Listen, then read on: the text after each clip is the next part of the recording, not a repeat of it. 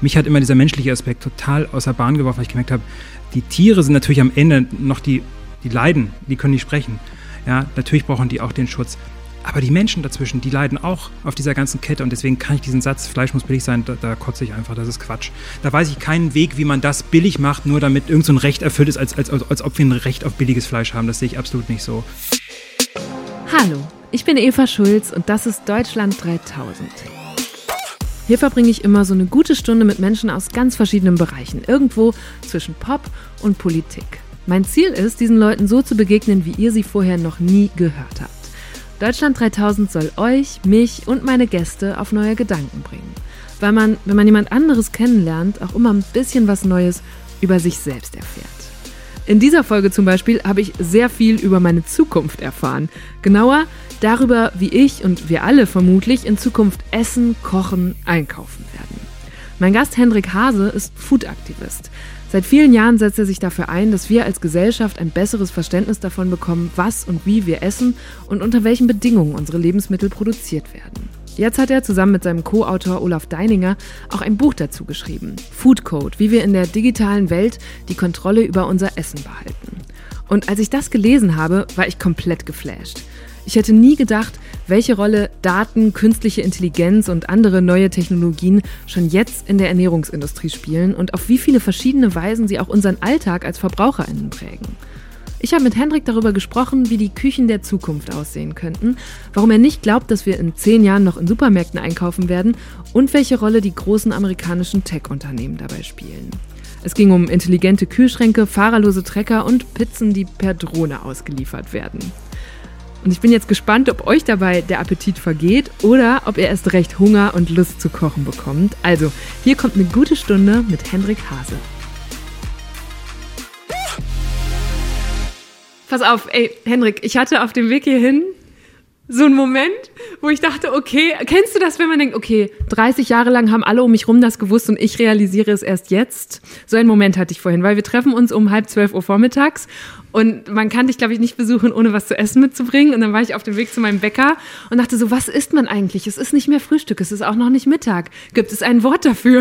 Und ich dachte so, Brunch! Oh mein Gott! Also, also ich wusste schon, was Brunch ist, aber ich habe nie realisiert, dass es sich aus oh, Breakfast und Lunch zusammensetzt. Ich habe es einfach, wirklich, ich habe es immer als ah. eigenständige Wortkreation was? genommen. Wirklich? Ja, ich habe das jetzt, also pass auf. Ich habe was Brunchiges, nein, eigentlich wollte ich einfach was zum Snack mitbringen. Oh. Ähm, uh. oh, ja. Und ich kann sogar erraten, von wem es ist. wir dürfen ja keine, wir versuchen Markennennung zu vermeiden. Ja, ja, aber, aber es ist wahrscheinlich die Bäckerei, wo man äh, sonntags steht und in der Schlange steht mit Leuten, die auch wirklich sowas von nach Berlin aussehen. Ich bin da nie sonntags, aber es ist tatsächlich mein, so mein Pandemiebäcker geworden. Also ich habe in der Pandemie auf einmal mehr Zeit und brauchte dann Spaziergangsziele. Und diese Bäckerei, die jetzt liegt hier, wir müssen beschreiben, was vor uns liegt. Also wir haben so ein sehr ah, schönes Plunder, würde man, glaube ich, früher sagen. Ding, genau. Aber das ist halt Blätterteig, genau so ein Croissant-Teig und dann haben wir darüber so Apfelspalten mm, und man sieht schon so, der Zucker ist ein bisschen karamellisiert. Farben. Oh, lecker, auch so ein bisschen dirty, weil eigentlich ist es nicht dieses Anti-Zucker-Ding, ne? Also da ist Zucker einfach Nö, da ist, das, hey, es ist Brunch. Es ist und jedenfalls, aber ich habe das richtig an mir beobachtet, dass ich als wir auf einmal gar nicht mehr viel hatten, was wir uns gönnen konnten, habe ich mir den besseren Bäcker gegönnt. So früher bin ich schon manchmal dann, oh, für das für ein Brot einfach habe ich das schnell so im Supermarkt mitgenommen, wo ich schon weiß, ah, das ist wahrscheinlich irgend so ein Ding, das aufgebacken wird und dann geliefert oder so. Und jetzt gönne ich mir diesen Spaziergang einmal die Woche mit Zielbäcker und hol mir da das gute Brot und so. Highlight. Ja, Highlight. Deswegen jetzt hier. Brunch und guckst du auch immer schön bei Google nach, ob die noch offen haben? Das ja. ist mir auch so aufgefallen. Auf einmal checkt man irgendwie, es ist so wichtig, haben die offen, sind die wegen Lockdown schon zu? Es gibt ja, ja leider auch ein paar, die irgendwie, die es nicht geschafft haben, also jetzt gerade bei Restaurants oder so. Mhm. Aber da guckt man ja echt oft irgendwie und dann denkt man, gerade jetzt hier irgendwie in der Großstadt, äh, dann irgendwie, oh, die haben nur eine Facebook-Seite, ich bin nicht mehr bei Facebook, wie komme ich jetzt an die Öffnungszeiten? Das ja, genau. Und ja auch faszinierend, diese Anzeige, die dir jetzt immer sagt, wann es da besonders voll ist. Genau. So. Also es gibt es schon länger, aber ich bin immer noch fasziniert, was die da machen mit unseren Bewegungsdaten. Aber okay, möchtest du hier von ein Stück oder hm. spricht dich das jetzt gerade so gar ja, nicht? Ja, doch, doch, doch, doch, doch. Guck mal, das kann man hier, Ist das Mohn oder ist das Schokolade? Schokolade. Das ist Schokolade. Ja, das sieht auch so ein bisschen aus wie so ein Zopf fast. Ne? Hier ja, so, man sieht die ganzen. Aber, aber, man sieht auch, da hat jemand gebacken, äh, der das wahrscheinlich, würde ich jetzt mal sagen, noch mit der Hand gemacht hat. Weil das kriegt so fein ja. keine Maschine hin. Mm. Oh, geil. Das hatte ich noch nie. Das habe ich jetzt Geil. wirklich, weil ich bin auch nie für Brunch da, weißt du? Ich bin ja so froh, dass man in deinem Podcast essen kann. Ja, ich weiß nicht, wie lange unsere Hörerinnen und Hörer das ähm, aushalten. Aber du, die oberste Frage, die ich mir hier notiert habe, ist, ernähren wir uns heute im Jahr 2021 besser als noch so vor 60 Jahren, würdest du sagen, oder schlechter? Ich würde fast sagen, besser. Also wir haben auf jeden Fall die Möglichkeit dazu, sagen wir mal so. Ähm, kommt immer, glaube ich, darauf an, wen du fragst, ne? Und äh, wer Zugang zu gutem Essen hat, das ist ja auch so ein Thema. Ich glaube, wenn du dich besser ernähren willst als vor 60 Jahren, aufgeklärter, ähm, mit weniger von diesen, sage ich mal, industriellen Verirrungen, die es ja auch damals gab. Bei meiner Oma gab es zum Beispiel irgendwann die Phase, wunderschönes Kochbuch, was sie per Hand geführt hat. Und irgendwann kommt die Phase, da kommen dann die Pülverchen rein, weißt du, dann mit Maggi abschmecken und sowas, wo ich dann merke, oh Oma, das will ich jetzt gar nicht in deinem. Also da kann man heute, glaube ich, sich besser ernähren, wenn man darauf achtet. Aber die Frage ist, wer, wer, wer macht das und wer kann sich es auch irgendwie leisten, ne? sich da so mit zu beschäftigen und genau hinzugucken und vielleicht dann auch irgendwie, wie du, ja, nicht nur in Pandemiezeiten zum richtigen Bäcker zu fahren und nicht einfach aus Zeitnot irgendwie schnell was aus dem Backregal zu fischen. So. Welches Essen oder welchen Snack hast du zuletzt bereut, weil du wusstest, oh, eigentlich sind das nicht die Zutaten oder die Produktionsbedingungen oder so, auf die ich stehe? Ich kenne die Frage, dass das Kind dann auch, ich mag das überhaupt nicht, wenn man Essen so in Guilty Pleasure irgendwie im Sinne von Schuld, also wenn man Essen so mit Schuld auflädt, das hat für mich sowas, da denke ich immer an Diät und so, gibt's bei mir eigentlich gar nicht. Also ich gucke dann schon hin und meistens ist ja so, die Sachen, wo das Zeug drin ist, schmecken auch nicht so geil. Ähm, und ich, ich habe zum ich bin großer Chips-Fan und so Snacks, irgendwie alles, was so knistert und knuspelt. knuspert. So, aber das bin ich auch nicht selber. Ich denke mir, ey, das sind, das sind gebackene Kartoffelscheiben, so die esse ich ja auch nicht jetzt jeden Tag, morgens, mittags, abends, sondern wenn ich Bock habe, zwei Hände voll. Und natürlich gucke ich Du, dann immer okay, so. Wirklich nur zwei Hände voll, wenn diese Tüten einmal offen sind, ganz ehrlich. Ähm, als wir uns, lustigerweise haben wir uns auch über Chips kennengelernt, das muss Verdammt, man das vielleicht einmal kurz erzählen. nee, stimmt. Ähm, ähm, und zwar war das, ich habe nochmal nachgeguckt, 2013, da war ich Reporterin für eine Sendung, Club Konkret hieß die, und du warst zu Gast. Es ging irgendwie auch um den Food-Trend oder diese ganze Auseinandersetzung mit dem Thema Essen, die da gerade ja wie mit so einer neuen Welle losgegangen ist. Und das ist auch ein Phänomen, das dich seitdem begleitet hat, dass irgendwie diese Millennial-Generation das Essen für sich entdeckt hat. Ja, ja, alle, die so in den 80er, 90ern geboren sind, auf einmal essen, essen, essen. Und in der Show war es schon damals so, ich glaube, mein Kontrahent, wollen wir ihn mal so nennen, der hatte auf YouTube irgendwie einen Kanal, wo er so Junkfood ausprobiert Ja. hat. Und ich habe dann gedacht, okay, wenn die jetzt vom Fernsehen mich anfragen, ich kannte dich ja noch nicht, habe ich gesagt, okay, dann mache ich auch Junkfood, aber geiles Junkfood. Und dann sind wir auf den Markt gegangen, haben geile Kartoffeln gekauft. Und ich habe, glaube ich, in diesem Studio, Ja, du was hast- so eine ja. Bar war, frittiert. Es Ja, hat alles im nach Backstage. Pommes und Chips gerochen. Aber es waren die geilsten Chips des Jahrhunderts, weil ich, ich habe die kaum vor die Kamera gekriegt, weil dein Team mir die quasi aus den Händen gefressen hat. Ja, Immer wenn die frisch aus der Fritteuse kamen. Also ich stehe schon auch auf so dirty Sachen, weil ich das nicht mag, einfach Essen in gut und schlecht einzuteilen. Mhm. Im Sinne von äh, zu fettig oder sowas oder auch vielleicht zu zuckrig. Ich vertraue schon, wenn wir Lebensmittel haben, die irgendwie für unseren Körper verstehbar sind, im Sinne von, wenn da keine manipulativen Sachen drin sind, so wie künstliche Aromen oder Geschmacksverstärker oder irgend so Käse, dann, dann versteht das der Körper schon und weiß, okay, jetzt reicht's mir auch. Ähm, und und, und das war damals, ja, da ging's los. Mit YouTube hatte der da, glaube ich. Instagram war auch gerade Genau, so am Starten. kam dann. Hast du noch diesen Reflex, dein Essen zu fotografieren, wenn es so besonders schön und lecker aussieht? Ja, mittlerweile, es wird weniger, dass ich dann denke, das muss ich sofort allen erzählen und so weiter. Aber ich kenne noch die Phase, wo ich Essen fotografiert hat, wo das noch freaky war. Also ich habe einen Kumpel, der hat ein Jahr lang sein Essen fotografiert und ich auch, jeden Tag so, mit so einer, damals noch mit so einer extra Digitalkamera. Also da konnte das Telefon das noch nicht so richtig gut.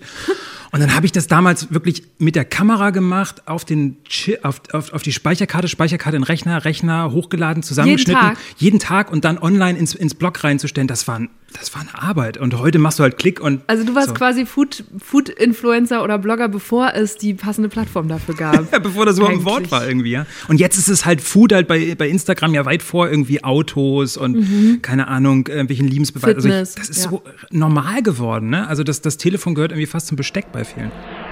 Stimmt, die Handykamera ist für viele Teil des Bestecks geworden und Essen zum Statussymbol. Der Hashtag Foodporn verzeichnet mehrere hundert Millionen Posts auf Instagram. Inzwischen optimieren manche Restaurants ja sogar das Licht über ihren Tischen und wie sie das Essen auf den Tellern anrichten, damit es besonders Instagrammable aussieht. So profitieren sie von einem Trend, den in den letzten na, so 10, 15 Jahren insbesondere die Millennial-Generation losgetreten hat. Verschiedene Untersuchungen zeigen auch, dass Leute, die in den späten 80er und frühen 90er Jahren geboren wurden, sich verstärkt für gesundheitliche und Umweltaspekte interessieren, wenn es um ihr Essen geht und eben auch viel öfter fragen, wo kommt das her und wie wurde es produziert? In dem Zuge wurden dann Foodblogs so richtig groß. Auf einmal jagte ein trendy Superfood das nächste. Leute fingen an, sich auf Streetfood-Märkten und in Supperclubs zu treffen. Bei meinen Freunden stand auf einmal Craftbier im Kühlschrank und Stimmt, ich habe mir auch irgendwann online mal so ein eigenes Müsli gemixt und bestellt. Und kannst du in kurz zusammenfassen, wo das herkommt, dass unsere Generationen, auch die nachfolgenden, glaube ich, sich wieder so viel stärker interessieren für Essen und Ernährung? Ich glaube, weil wir so weit davon weg sind teilweise. Also man muss sich einfach klar machen, äh, in unserer Gesellschaft sind es nur noch zwei Prozent, die irgendwas mit Landwirtschaft, also wirklich Lebensmittelproduktion zu tun haben. Bleiben wir mal beim Smartphone. Ich sage mal, holt das Smartphone raus und guckt, wie viele Bäcker, Metzger und Bauern oder Bäuerinnen ihr auf eurem Telefon habt als Kontakte.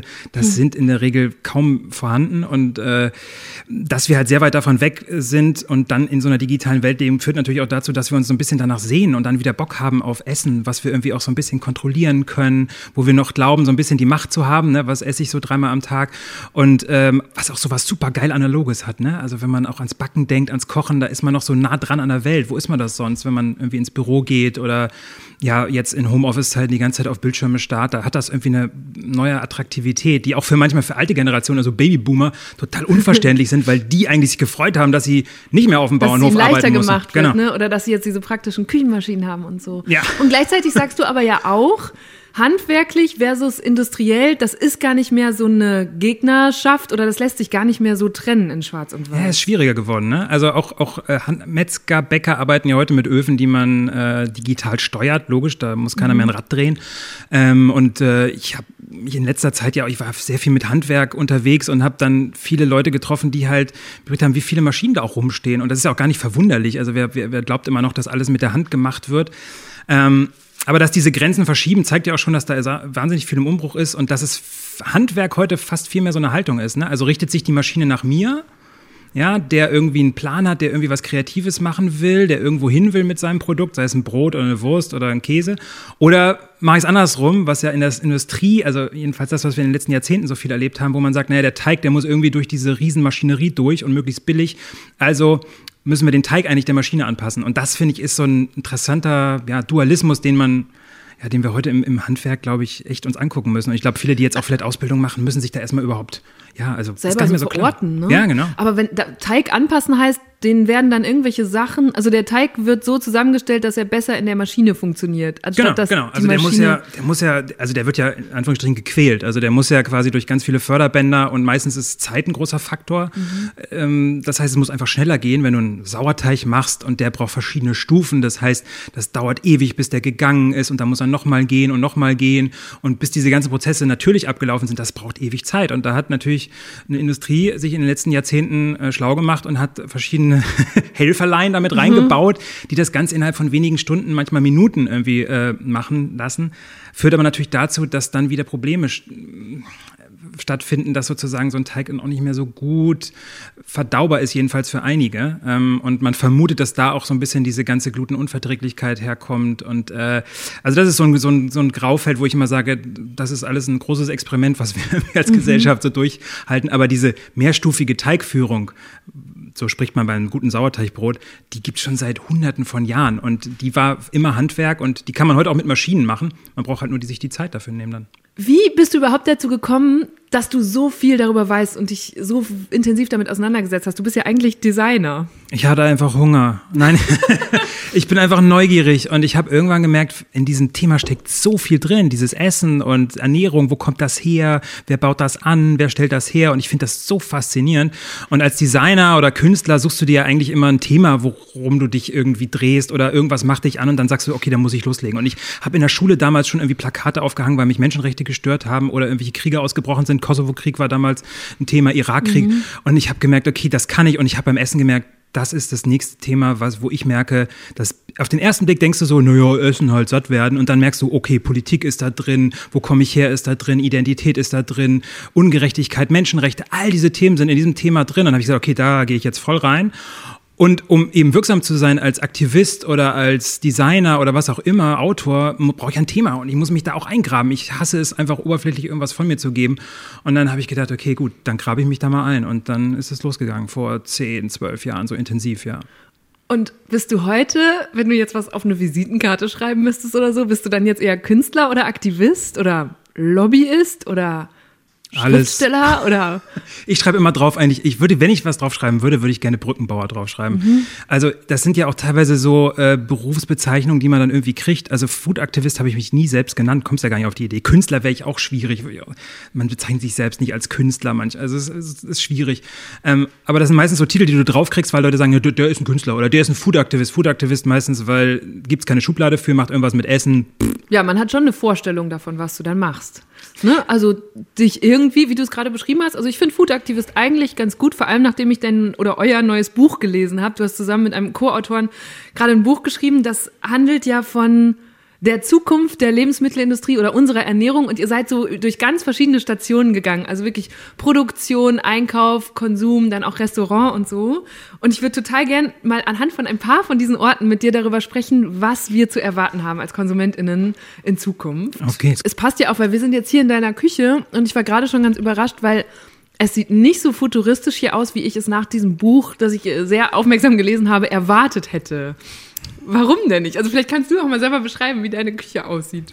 Ja, erstmal hängt hier äh, extrem viel altes Zeug rum. Ich stehe total auf Gusspfannen, auf Kupferfännchen, die ich mir auf irgendwelchen Second-Hand-Märkten zusammengeklaut habe. Übrigens von Leuten, die die oft wegschmeißen, weil sie denken, die Teflon-beschachtete moderne Weltraumpfanne bringt's mehr, die aber nach zwei Jahren irgendwie auch den Geist aufgibt. Da ist Kupfer, das seit hunderten von Jahren funktioniert besser. Also da stehe ich schon auf sehr solide Sachen. Aber du siehst hier auch ein kleines Smartphone, ähm, was irgendwie dazu da ist, mal ein Rezept nachzuschlagen. Ich habe ganz viele Kochbücher.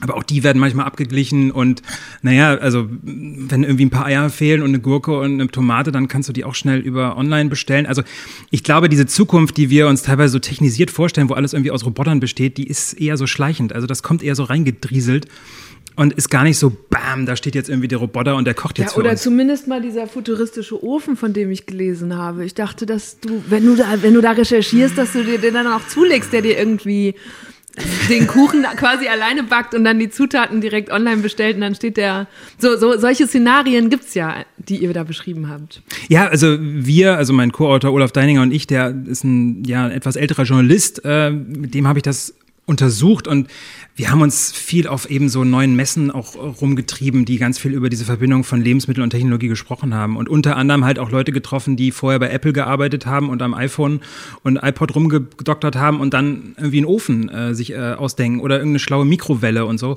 Ähm, ich muss sagen, ich bin eher so ein Handwerker beim Kochen und koche gar nicht mit diesen neuen Sachen, wobei ich glaube auch, meine Welt irgendwie von Digitalität durchdrungen ist oder durchdrungen war und ich auch durch das Buch gemerkt habe, okay, da muss ich auch irgendwo gucken, wo ich eine Grenze ziehe. Ähm, bei den Öfen zum Beispiel, da gibt es ja ganz viele tolle neue Möglichkeiten, die zu vernetzen mit deinem Smartphone, äh, dass der Ofen dann genau weiß, äh, wann er vorheizen äh, mhm. muss, wann er sozusagen diesen Kuchen hat. Es gibt Sachen, die erkennen die Pizza, die du reinschiebst. Es gibt äh, Oder Mixer, alleine, wenn ich mir gerade schon vorstelle, dass ich den vorheizen vorheizen könnte, wenn ich so, während ich von der Arbeit komme, ne, also in nicht pandemischen Zeiten jetzt, äh, das fände ich schon so praktisch, weil ganz, also ich, du, das hier sieht aus und du wirkst auch wie jemand, der halt sehr, sehr regelmäßig kocht und ich muss gestehen, ich schaff das nicht mehr oft. Also ich bin schon froh, wenn ich zwei, dreimal die Woche richtig schön mir selber was Anständiges gekocht habe, was nicht nur die schnelle Nudel mit einer Soße ist oder so. Deswegen kann ich mir zum Beispiel das gut vorstellen, dass ich irgendwann mit einer App mal kurz steuere und sage, oh, wenn jetzt der Ofen schon vorgewärmt wäre, dann wäre ein Schritt dann genommen und dann hätte ich schon 20 Minuten gespart, äh, die ich oft hungrig nach Hause komme und denke, jetzt will ich schnell was haben, sammle ich mir nicht einfach noch auf dem Weg was ein. So. Ich muss, vielleicht würde das, ich frage mich gerade, oder vielleicht kannst du mal erzählen, wie könnte meine Küche in 10, 20 Jahren aussehen und wird es dafür sorgen, dass man mehr oder weniger kocht? Nee, ich glaube, die ganzen Sachen, die vorher vielleicht äh, dazu geführt haben, wie du sagst, dass äh, du nicht gekocht hast, weil du dir Zeit sparen wolltest. Also ich habe zum Beispiel ein Gerät, das ist so ein sous garer muss man glaube ich erklären, das ist so Niedrigtemperatur, da schwimmen so, kennen vielleicht einige aus der Gastronomie, da schwimmt dann so ein Stück Fleisch oder eben auch Gemüse eingetütet in so einem Wasserbad und das für mehrere Stunden, kocht halt nicht bei 100 Grad, sondern bei 65 ja. oder so. Hat jetzt nicht jeder zu Hause so.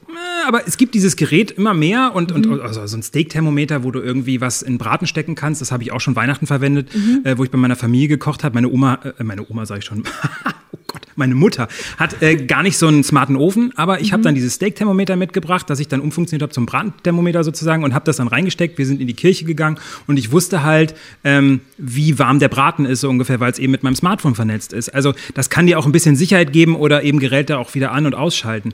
Ich glaube, in Zukunft werden wir erleben, dass es halt wie bei unseren anderen technischen Geräten äh, so eine Vernetzung geben wird. Also dass auf einmal äh, ja das Smartphone mit dem Backofen funktioniert, so wie das Smartphone heute schon mit deiner Lautsprecheranlage funktioniert oder mit deiner Türklingel äh, oder mit deinem Fahrrad, weil es mhm. das Schloss aufmachen kann oder weiß, wo dein Fahrrad ist. Das können ja die modernen auch. Also dass das immer mehr vernetzt wird und dass sich da sozusagen so eine Art ja so ein Netzwerk bildet, was es dir einfacher macht, denke ich auch im positiven Sinne an Produkte ranzukommen. Also, dass du auch vielleicht einen Alert kriegst auf dein Telefon, sagst so, hier, äh, weiß ich nicht, Pastinaken sind reif oder Möhren sind fertig auf mhm. dem Acker, ja. Mhm. Und dann kriegst du es halt direkt geliefert. Ähm, musst nicht mehr in, in, in Supermarkt und gucken, was es da so gibt. Oder ähm, dir wird die Möglichkeit gegeben, so ein Rezept, was du irgendwo online gefunden hast, sofort die Zutaten zu bestellen und auch in der Qualität, wie du sie haben möchtest, vielleicht auch zu einem günstigeren Preis. Also da wird es viel Vernetzung geben und ich glaube, das wird, wird vielleicht dazu führen, dass wir uns auf andere Sachen konzentrieren können. Ich glaube nur nicht, dass wir ähm, komplett auf Kochen verzichten, weil das halt auch einfach zu, zu sehr mit uns Menschen zu tun hat und auch zu viel Spaß macht. Ähm, aber ich glaube, das wird sich alles mehr vernetzen. Das ist, glaube ich, das, was in Zukunft äh, stattfinden wird. Und das wird eben nicht der Roboter sein, den wir uns jetzt reinstellen, weil das Zeug ja auch gerade noch wahnsinnig teuer ist. Aber stell dir mal vor, wie die ersten Telefone aussahen, die mobil umhergetragen wurden. Mhm. Das hatten auch damals nur fette Manager in ihren Autos, Autotelefone und dann war das so ein Koffer, den man rumgetragen hat.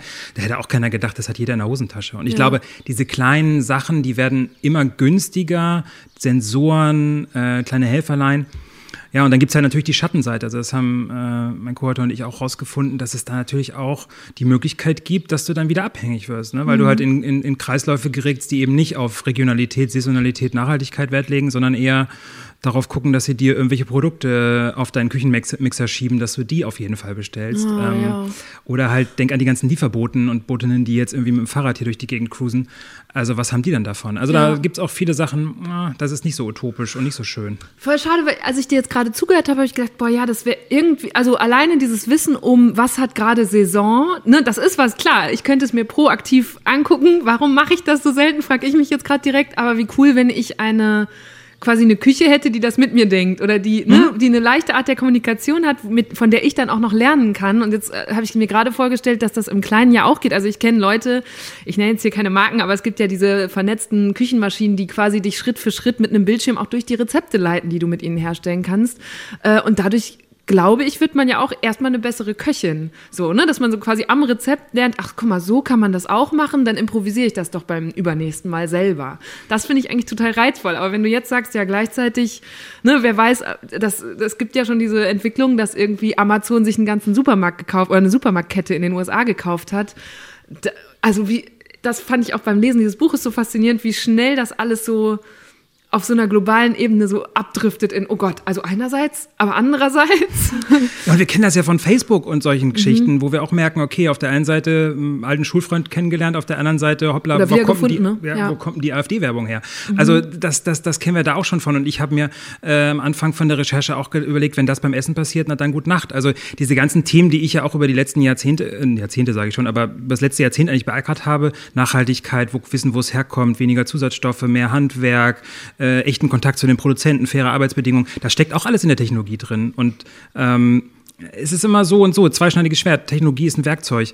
Mir fällt noch eine App ein, ähm, die ich auch total spannend fand, war ein junger Gründer in Kopenhagen, heißt sogar so wie ich, Hase mit Nachnamen, ähm, sogar mit zwei A. Und der hat eine App gemacht, die quasi dir ähm, mit einer künstlichen Intelligenz, also einem selbstlernenden Algorithmus, Rezepte vorschlägt aus Sachen, die du reingibst. Also wenn du noch eine olle Möhre hast, mhm. äh, einen halben Salat und einen Becher Schmand oder also so. Also eine Resteverwertung. Genau, dann sagt dir das Ding nicht, hier ist das Rezept, wo die drei Rezeptzutaten drin sind, sondern schlägt dir mehrere Varianten vor. Und dann kannst du noch sagen, ich will, dass es ein bisschen mehr knuspert, ich mag äh, gerne fruchtig und scharf. Und dann kannst cool. du es wie so ein Rad einstellen. Ja. Und der hat sogar eine Erkennung, dass du das Smartphone über den Tisch hältst und der erkennt sogar, was du auf dem Tisch hast. Alter.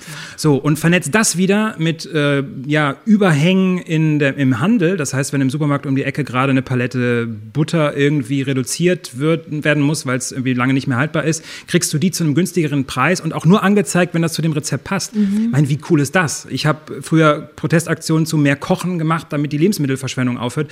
Und das ist ja dann technologisches Hilfsmittel, was ja jeder benutzen kann und was dich auch an Kochen ranführt, was nicht dieses Rezept gebunden ist. So, ich brauche 30 Gramm Ingwer, sonst kann ich nicht kochen. Ja. Sondern du legst einfach mal los und wenn es ein bisschen knuspriger sein wird, steckt er dir irgendwie Cashewnüsse vor, die du noch anröstest und dann hast du gleich Lust mit dem, was du hast, zu kochen. Dafür müsste ich allerdings auch schon wieder losziehen. Also ich frage mich, ne, jetzt gerade stelle ich mir direkt vor, das klingt nach einer mega guten und hilfreichen Anwendung und in dem Moment, wo es eine der großen Supermarktketten kauft, wird er mir natürlich nur noch vorschlagen, Blop. die Cashews oder die Butter von Laden XY äh, zu kaufen und dann passiert genau das, was du glaube ich gerade meintest, dass man so gefangen ist in einem äh, ja, wie sagt man, in, einer in einem kommerziellen Zirkel. So ein Bubble, genau. Ja. So ein bisschen wie mit einem Mobilfunkvertrag, wo du auch nicht rauskommst, weil du merkst so, oh, wenn ich die Mobilfunknummer nicht mitnehmen kann, ja, dann wird es schwierig. Oder äh, irgendwie deine ganzen Playlists, die du über irgendeine Musik-App mhm. äh, drauf hast, dass du die dann nicht mitnehmen kannst in eine andere App. Also deswegen ähm, glauben wir auch als Autoren, musst du dich eigentlich auch damit auseinandersetzen, wo, wo landen diese ganzen Daten, die sich jetzt rund ums Essen sammeln. Ne? Also wer weiß alles, was du so isst und macht dir aufgrund dessen Vorschläge. Ist genauso ein bisschen wie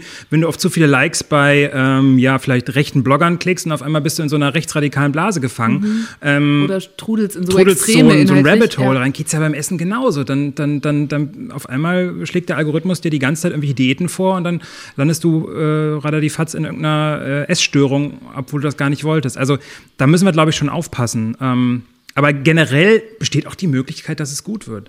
Ähm, das Problem, glaube ich, dass der, der Vernetzung ist auch noch ein anderes dass nicht nur äh, Lebensmittelhändler und Lebensmittelmarken versuchen, an die Daten ranzukommen, die wir so erzeugen rund ums Essen, ähm, sondern natürlich, das geht bis zum Acker, weil du bist natürlich dann schlau, wenn du die Daten vom, äh, wenn du weißt, wie viele Möhren gebraucht werden, mhm. bis runter zum Acker äh, hast und weißt, wie viele Möhren auch gerade angebaut werden.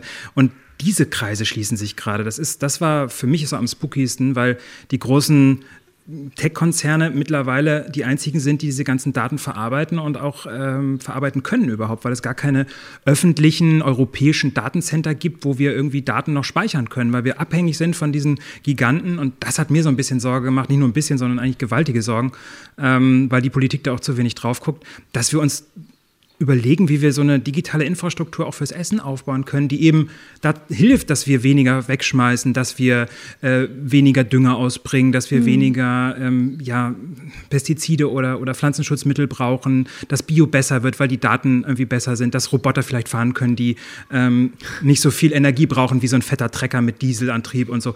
Aber dafür muss man das, glaube ich, auch im öffentlichen Raum halten, weil Essen geht uns alle an. Ist ja dann ein bisschen blöd, wenn alles vom Acker bis zum Teller äh, von ja, einem Großen gesteuert wird und der weiß, ähm, ja, was wir so mögen und es dann dementsprechend auch vorschlägt. Mhm. Apropos vom Acker bis zum Teller, dann kommen wir nämlich in den nächsten Raum sozusagen, nämlich den Supermarkt.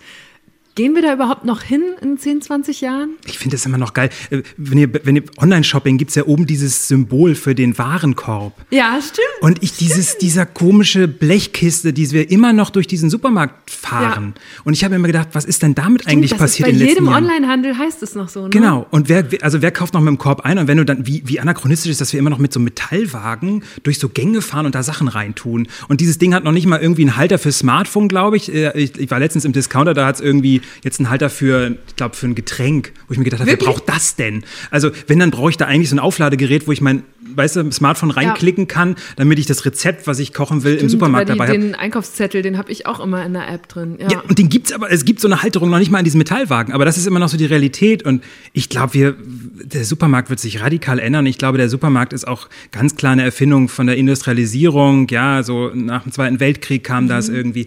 Und ich glaube, da sind wir jetzt auch auf dem Sprung, dass sich das einfach ganz radikal verändern wird. Und diese Orte, die wir da auch haben, ich meine, wie blödsinnig ist das? Wird, also bei, bei Musik gibt es das nicht mehr, bei Videos gibt es das nicht mehr, dass wir irgendwelche Räume aufsuchen, wo wir so durchlaufen und irgendwie so Grundbedarf einsammeln müssen. Ähm, weil ich glaube schon, dass es solche Orte geben wird, wo wir Essen erleben, also wo wir hingehen können und dann kannst du da irgendwie was probieren und mal jemandem über die Schulter gucken, wie ein Brot backt oder sowas und, und neue Produkte kennenlernen, aber halt so dieses für, für irgendwie so Grundbedarfssachen da jeden Tag hinrennen und dann das in so einem Metallwagen tun, ich glaube, das wird sich radikal verändern und eben genau durch Technologie. Und also, wie? Also was, wie kaufe ich in 15 Jahren ein? Ich war äh, in New York äh, in diesem Amazon Go-Laden und war erstmal über, total überrascht, wie viel gesundes Zeug es da gibt. Also wirklich so frisches Zeug, weil die natürlich genau wussten, auch was da so weggenommen wird. Amazon Go ist für alle, die uns zuhören, so ein Supermarkt, wo ganz viele Kameras an der Decke hängen, die überwachen quasi alles. Und du gehst Aber da. es ist immer noch ein begehbarer Laden. Es Genau, ist nicht so der Online-Warenkorb sozusagen. Genau, du gehst da halt rein, greifst dir was, gehst wieder raus, musst aber nicht bezahlen, musst euch auch nicht abmelden, sondern äh, du kriegst dann nach äh, 30 Sekunden, wenn du rausgehst, äh, kriegst du deinen Kassenzettel aufs äh, Telefon geschickt und sagt, Henrik, danke für deinen Einkauf, du warst jetzt 15 Minuten bei Amazon einkaufen, so ungefähr. Und es gibt in diesem Laden... Und, und sie wissen, was du gekauft hast, weil sie dich überwachen mit diesen Kameras. Genau, Oder- weil sie getrackt haben sozusagen. Und äh, ich glaube, solche Orte, die halt so schnell funktionieren, die, die werden schneller, ich, Kassiererinnen werden verschwinden. Ähm, und äh, ja, in dieser, in dieser Welt ist es halt eben die Frage, ähm, du kannst die Läden kleiner machen, weil die Leute halt auch nicht mehr alles online kaufen, äh, alles vor Ort kaufen werden. Ähm, ich glaube, der, der Handel muss, der, der, der Supermarkt braucht eine neue Daseinsberechtigung. Ähm, warum ist denn der da und warum soll ich denn da hingehen und einkaufen? Also das muss für unsere Generation, glaube ich, viel mehr Entertainment sein. Ich glaube, weil die ganzen grundlegenden Sachen werden wir uns, glaube ich, eher per Lieferservice kommen lassen, beziehungsweise da andere Wege für finden, dass das auch per Abo funktioniert oder dass es automatisch kommt, dass die Waschmaschine irgendwann meldet. So, ähm, ich glaube, da sind wir langsam auf dem Weg hin, dass das äh, automatisch funktioniert. Und ähm, ehrlich gesagt, für so Sachen, die ich immer wieder kaufe, da würde ich mich echt fast freuen, wenn es dann immer immer automatisch kommen würde. Also zum Beispiel solche Sachen wie Olivenöl und so, die bestelle ich auch viel online bei einem Bauernhof in der Toskana.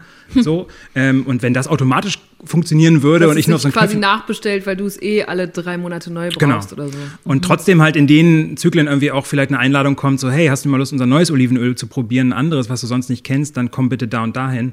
Aber jedes Mal deswegen loszufahren und eben mit diesem Metallkorb und so weiter, haben wir schon drüber gesprochen, loszufahren, ich glaube, das, das, das wird der Vergangenheit angehören. Ähm, und da merkst du halt auch schon wieder, ne, es kann total angenehm werden, weil halt viele Sachen von außen in deine Wohnung kommen. Geh jetzt auch davon aus, dass du direkt beim Bauern bestellen kannst. Also wir haben uns äh, im Rahmen der Recherche auch Wochenmärkte angeguckt, die anders funktionieren. Also da gibt es so ein Modell, wo du quasi online vorbestellst, was du kaufen möchtest auf dem Wochenmarkt. Weil ein Bauer, wenn der irgendwie morgens Salat erntet im Sommer und dann nur die Hälfte verkauft, kannst du es danach äh, komplett auf den Kompost schmeißen, weil das äh, verwelkt krass, ist. ja. Und wenn du aber sagst, okay, die Leute, es kommen nur Leute auf den Wochenmarkt, die vorbestellt haben, ähm, dann weißt du, ich brauche heute 25 Salatköpfe, weil die gehen weg. Ich nehme vielleicht 30 mit, aber dann am Ende musst du nur fünf wegschmeißen. Das heißt, ähm, da gibt es auch neue Modelle, wo ich sozusagen online vorbestelle, mir es dann offline abhole. Also solche solche Twitter-Modelle wird es auch geben. Und in dem Falle hast du dann wirklich eine direkte Verbindung zu deinem Produzenten, zu den Bauern um die Ecke. Also dieses regional, saisonal sich ernähren wird dann auch einfacher, weil du halt auch vorher dir überlegen kannst, okay, was kriege ich denn heute auf dem Wochenmarkt und fährst nicht mehr hin und kriegst irgendwas, weil du dich vielleicht nicht mit Saisonalität auskennst. Und weil er mir, also der, die Bäuerin in der Umgebung ist mir dann ja, oder ne, das ist ja zum Beispiel hier in der Großstadt dann doch verhältnismäßig weit weg oder aufwendig dorthin zu kommen, aber wenn ich mir das gerade vorstelle, sind die mir natürlich online mit ihrer Website genauso nah wie der Lebensmitteldiscounter. Gleichzeitig werde ich ehrlich gesagt gerade so ein bisschen nostalgisch. Also dieses Beispiel mit der, mit dem Videoverleih hat mich gerade richtig kalt erwischt, weil ich denke, ja stimmt, das gab's noch, als ich klein war, vor 20 Jahren, aber jetzt Aber guck gar doch, nicht mehr. Das, aber Und da- das wird auch mit Supermärkten passiert? Ich glaube schon. Und überleg mal den, den, den Videoverleih, den du heute noch besuchen würdest. Würdest du für einen Film, den du sowieso ganz schnell online kriegst, weil den alle gerade gucken, würdest Weil du eh deswegen in eine Abo Videothek hab. ist? Genau. Ja. Oder gehst du in eine Videothek, gibt's hier auch um die Ecke, die haben eher so freakige Filme und da, da arbeitet auch ein Typ, äh, der irgendwie so Arthouse oder irgendwie so besondere Filmverleihe äh, hat, die du vielleicht gar nicht online findest. Oder du gehst dahin und sagst, ey, ich habe doch letzte Woche, habe ich das und das geguckt, hast du mal einen Vorschlag für das und das? Dann schnackst du mit dem eine halbe Stunde und dann empfiehlt er dir drei Filme, die nehme ich mit. Also die Videothek existiert auch noch. Auch hier irgendwie im Kiez, aber das sind eher so kleinere, sehr persönliche äh, äh, Modelle von, wo auch, wie du merkst, Beratung eine große Rolle spielt. Und ich glaube, das kann auch eine Zukunft für den Lebensmittelhandel sein. Insofern, dass, dass die Leute halt nicht mehr Regale einräumen und irgendwie so riesen Lagerhallen machen, wo wir mit Metallwagen durchfahren. 40.000 verschiedene Produkte. Yeah! Sondern wo vielleicht eher Orte entstehen, wo wir neue Käse probieren oder wo jemand sagt, hey, ich will Vegetarier werden oder ich will weniger Fleisch essen, was gibt's denn noch? Oder ich will gutes Fleisch essen, was kann ich denn noch aus so einem Tier machen, außer Steak? Dass wir dann Orte haben, wo wir quasi beraten werden. Du merkst aber schon, dass es dann ein Problem für den Händler ist, der kann ja nicht die ganzen Leute schulen und beraten und am Ende verdient er dir nichts, weil sie es online bei irgendwem anders bestellen. Also da merkst du auch, musst du deine Kunden eigentlich auch irgendwie einfangen und irgendwie in so einem System halten. Ähm, und das ist dann eine andere Sorge, die ich habe, dass es dann so eine Clubmitgliedschaft wird. Äh, Ja, und es klingt eh ziemlich exklusiv. Ja, eben. Und ne, das klingt so wie das äh, so der, der High-End, äh, die High-End-Spitze Spitze des Supermarkt-Eisbergs sozusagen. Aber was ist mit der breiten Masse, die sich auch das ja nicht leisten kann. Sei es, weil es dann teurer wird, ne, weil das so ausgewählte Produkte sind, oder auch weil das wieder zeitintensiv ist, dann jeder Butter, jedem Olivenöl so hinterher zu rennen, um sich die Geschichte dazu anzuhören oder so. Da sind wir wieder eigentlich am Anfang. Das war nämlich meine größte Sorge, ähm, oder haben wir beide gesehen als Autoren, als wir diese Apps mal uns angeguckt haben. Viele davon, zum Beispiel eine in Berlin, äh, die super schnell dir äh, Sachen aus dem Supermarkt nach Hause bringt, die ist komplett auf Englisch. Mhm. Da musst du wissen, was Pantry heißt. Also da, da, mein, mein, Vater, der ist Englischlehrer, der wüsste das, Speisekammer, ja. Aber ähm, wenn du halt nicht diese englische Bildung hast und Pantry kennt jetzt auch keiner, der vielleicht irgendwie gut Englisch kann, ähm, da merkst du schon, das ist für eine gewisse Schicht, die halt schon international ist, die auch irgendwie wortgewandt ist. Und natürlich musst du erstmal auf die Idee kommen, in so einem Telefon nach guten Produkten zu suchen. Das ist eben auch so ein Ding, da merke ich, ja, die Digitalisierung schafft eben auch, kann auch dazu führen, dass wir weite, breitere Gräben haben, weil es gewissere Geschichten gibt, die einfach gar nicht den Zugang haben, äh, vielleicht kein Smartphone haben, was in der Version funktioniert. Und diese Apps brauchen alle eine Mitgliedschaft. Also ich habe eben von diesem Amazon-Laden gesprochen. Da ist mir dann auch danach eingefallen, ja, wäre ich jetzt nicht Amazon-Mitglied, dann dürfte ich da gar nicht rein. Also da wäre die Tür zu, weil mhm. du darfst natürlich nur rein, wenn die wissen, dass es gerade der Amazon-Kunde mit dem Amazon-Konto. Der auch das schon heißt, regelmäßig zahlt. Kauft, und, genau. Ja. Und als Amazon Prime-Mitglied kriegst du halt Vergünstigungen. Und äh, da müssen wir uns halt überlegen, ähm, wie sieht so eine Gesellschaft aus? Weil ähm, in den Supermarkt kann momentan noch jeder reingehen. Ja. Äh, und in solche Clubs vielleicht dann eher nicht. Also das ist halt wirklich dann eine Frage. Also wer hat Zugang und wer hat keinen Zugang? Mir ist auch aufgefallen, ihr habt ja mit ganz vielen verschiedenen TrendforscherInnen, Leuten aus der Industrie und so weiter, Entwicklern, Start-upern, äh, dann aber auch aus den großen Unternehmen gesprochen. Und die haben gesagt, dass eigentlich die großen drei Trends oder Bedürfnisse sich weltweit ähnlich entwickeln. Das sind Gesundheit und Nachhaltigkeit und Convenience. Und da habe ich mich gefragt, das geht doch eigentlich nicht zusammen, oder? Alles drei. Also wenn man es einerseits gerne alles schnell und stets verfügbar haben will und dann aber auch immer gesund und nachhaltig und ist es dann am Ende, überwiegt dann nicht die Convenience. Also wird die nicht immer gewinnen, wenn es um einen Massenmarkt geht, wie die Lebensmittelindustrie es ist. Ja, Convenience äh, ist ja im heutigen Begriffsverwendung, äh, ist das ja eher so ein, so, ein, so ein Fertiggericht, was easy funktioniert. Aber auch da wird es ja besser. Also auch da muss ich jetzt der Industrie mal, muss mal eine Lanze brechen äh, und sagen, auch da wird es ja besser. Die haben ja auch gemerkt, die Leute kauf, äh, haben ein größeres Interesse an, an Fertigprodukten, die nicht voll sind mit, mit irgendwelchem Scheiß, Konservierungsstoffen und so weiter. Ähm, und Omas eingemachter, weiß ich nicht, äh, Spargel oder die Erbsen, die sie aus dem Keller holt, das waren ja auch Konserven, also Fertiggerichte, war ja auch convenient, ja, aber mhm. da war halt nicht so viel Scheiß drin, da war irgendwie Salz drin und ein bisschen Essig oder irgendwie sowas. Ähm, also will sagen, da verändert sich auch viel und Convenience heißt ja erstmal, dass es einfach erreichbar ist. Ich glaube, dass wir immer Wege suchen, die irgendwie das Ganze eher handelbar machen und äh, Technologie kann da eine große Hilfe sein. Und für mich steckt da auch so ein bisschen so, naja, dieses Zweischneidige. Wir wollen alle irgendwie nachhaltiger werden, wir wollen alle essen, dass es irgendwie leckerer wird und möglichst irgendwie dann auch noch von jemandem, den wir kennen und so. Aber das soll alles nicht viel Zeit in Anspruch nehmen. Und, und nicht so viel kosten. Ja, und nicht so viel kosten. Ja, aber wo ich immer denke, ja, also was ist dir dann was wert? Also ich fahre zum Beispiel kein Auto, das gebe ich lieber für äh, mehr Essen aus. Ähm, ähm, also immer die Frage, was ist dir was wert? Das kann ich auch keinem vorschreiben, will ich auch gar nicht. Oder, oder irgendwie sagen, du bist deswegen schlechter, weil du andere, andere Schwerpunkte setzt setzt. Aber ich glaube, man muss sich auch klar machen, das kriegen wir nicht für einen Nulltarif, das müssen wir schon irgendwie, das muss einem wichtig sein. Und wenn dir gutes Essen wichtig ist, dann verbrauchst du mehr Zeit. Meistens ist es mehr Zeit und nicht mehr Geld, sondern einfach mehr Zeit. Und du musst da ja natürlich auch ein bisschen dich reingraben und, und dir das alles angucken.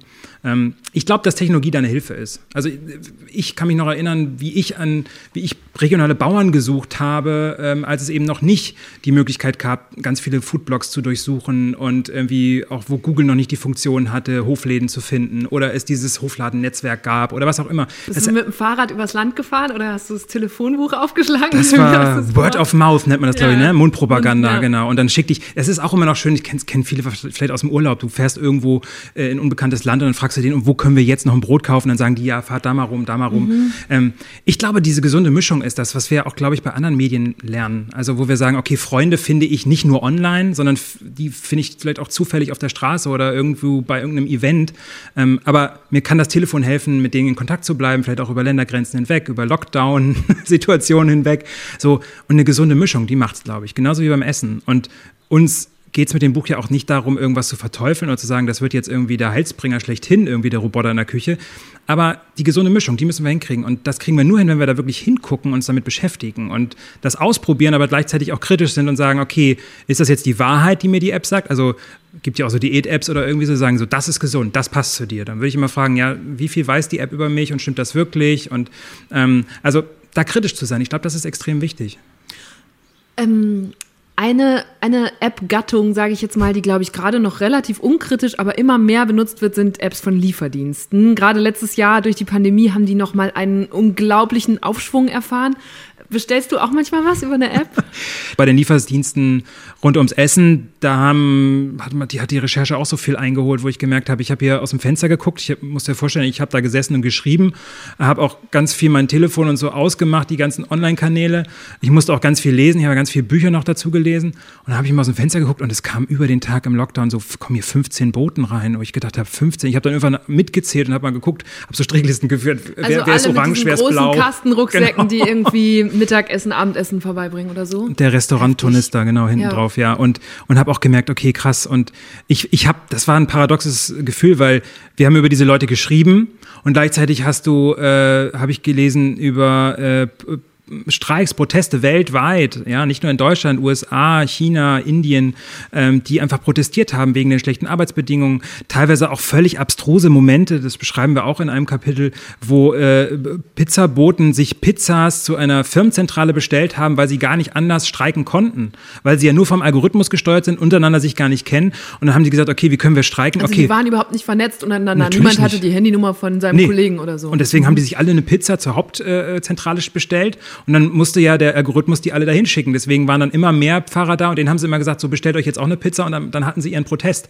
So, aber wie abstrus ist das? Also und krass, also das heißt so die, keine Ahnung, fünf, sechs Botinnen, die eine Demo organisieren wollten, haben einfach 100 Pizzen bestellt und dadurch nee, alle ihre Kollegen gekriegt. Jeder sozusagen. selber eine Pizza bestellt, die sie dann dahin fahren mussten, mhm. so ungefähr. Ah, okay. Und die anderen halt auch. Das heißt, die haben einfach so, aber wie abstrus ist das, wenn du dir ja. überlegst, im Arbeitskampf Gewerkschaften, die sind ja komplett davon losgelöst und äh, haben kaum noch eine Möglichkeit äh, äh zu kämpfen. Bei uns in Deutschland ist Lieferando der größte gastronomische Lieferdienst, seit dessen milliardenschwerer niederländischer Mutterkonzern vor ein paar Jahren ziemlich viele Konkurrenzunternehmen wie Foodora, Lieferheld und Pizza.de aufgekauft hat. In der Pandemie ist Lieferando jetzt nochmal deutlich gewachsen. 2020 stieg der Umsatz auf rund 2,4 Milliarden Euro. Verglichen mit dem Vorjahr war das eine Steigerung um mehr als die Hälfte. Leider hört man aber auch immer wieder von schlechten Arbeits- und Vertragsbedingungen. Gewerkschaften kritisieren, dass viele FahrerInnen nur befristete Einjahresverträge haben oder Minijobber seien. Gründungen von Betriebsräten wurden aktiv behindert und auch die RestaurantbesitzerInnen klagen. Einerseits profitieren sie natürlich von der digitalen Infrastruktur des Lieferriesen, weil die ihnen mehr Bestellungen einbringt. Zugleich müssen sie aber von jeder Bestellung bis zu 30 Prozent Provision abdrücken und verdienen deshalb kaum selbst noch an dem Essen, das sie dazu bereiten. Und dann weißt du auch nicht, gegen wen du kämpfst. Also das, das ist uns während der Recherche auch immer mehr bewusst geworden, dass oft einfach nur noch ein Computercode weiß, was los ist. Also äh, kein Mensch bei diesen Lieferservices weiß genau, warum welcher Lieferservicefahrer gerade wo ist. Das weiß ein Algorithmus, der halt auch mit den Fahrten und mit den Gewohnheiten von den Leuten immer besser wird. Also da sind wir wieder bei der mhm. künstlichen, sogenannten künstlichen Intelligenz. Die lernen ja diese Abläufe.